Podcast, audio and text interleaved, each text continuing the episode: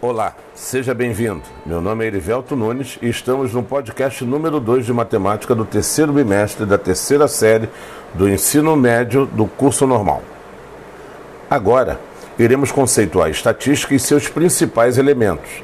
Apresentamos também algumas formas de representação gráfica.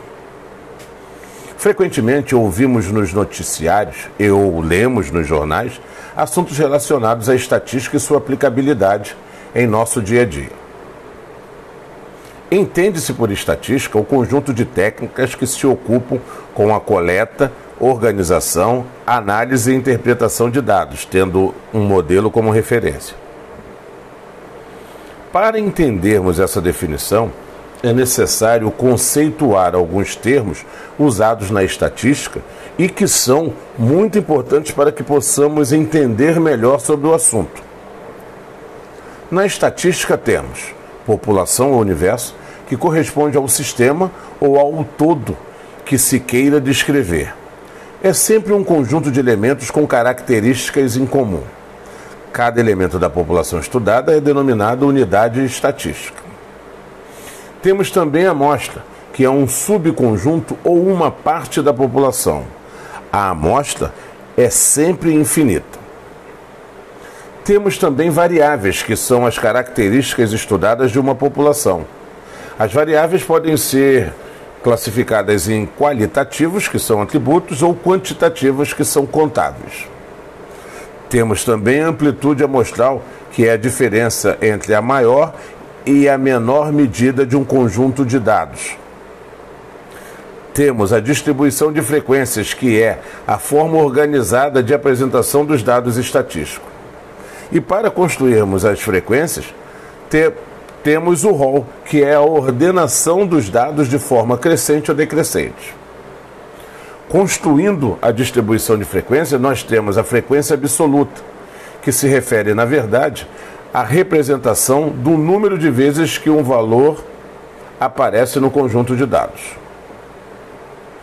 Quando temos a necessidade de analisar e interpretar os dados ou relatórios estatísticos, utilizamos as representações gráficas, pois é a forma mais simples de apresentar os resultados de uma pesquisa. Para construirmos um gráfico estatístico, é muito importante que ele obedeça a três princípios básicos: simplicidade, clareza e veracidade. Dentre os gráficos existentes, os mais utilizados são os gráficos de barras ou colunas, os gráficos de linhas e os gráficos setoriais, cada um na sua especificidade. Entretanto, existe um tipo de gráfico que também é muito interessante. Este gráfico é o histograma.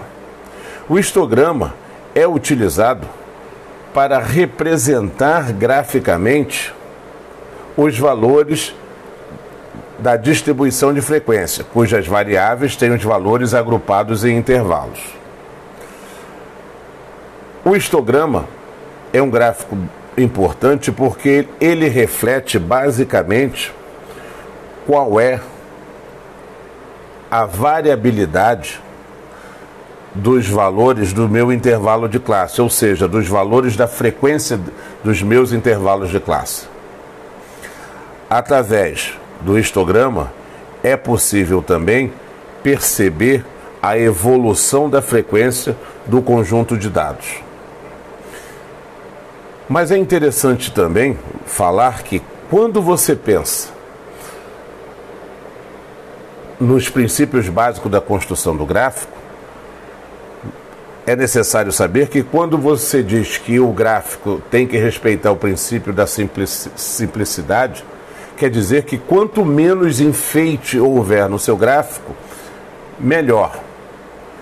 Quando você pensa no princípio básico da clareza, na verdade você está pensando numa forma em que você possa representar graficamente um conjunto de dados de forma que, ao olhar para o gráfico, você sabe acerca do, de que se refere aquela representação gráfica. E veracidade está diretamente relacionada a você trabalhar com informações fidedignas, informações verdadeiras.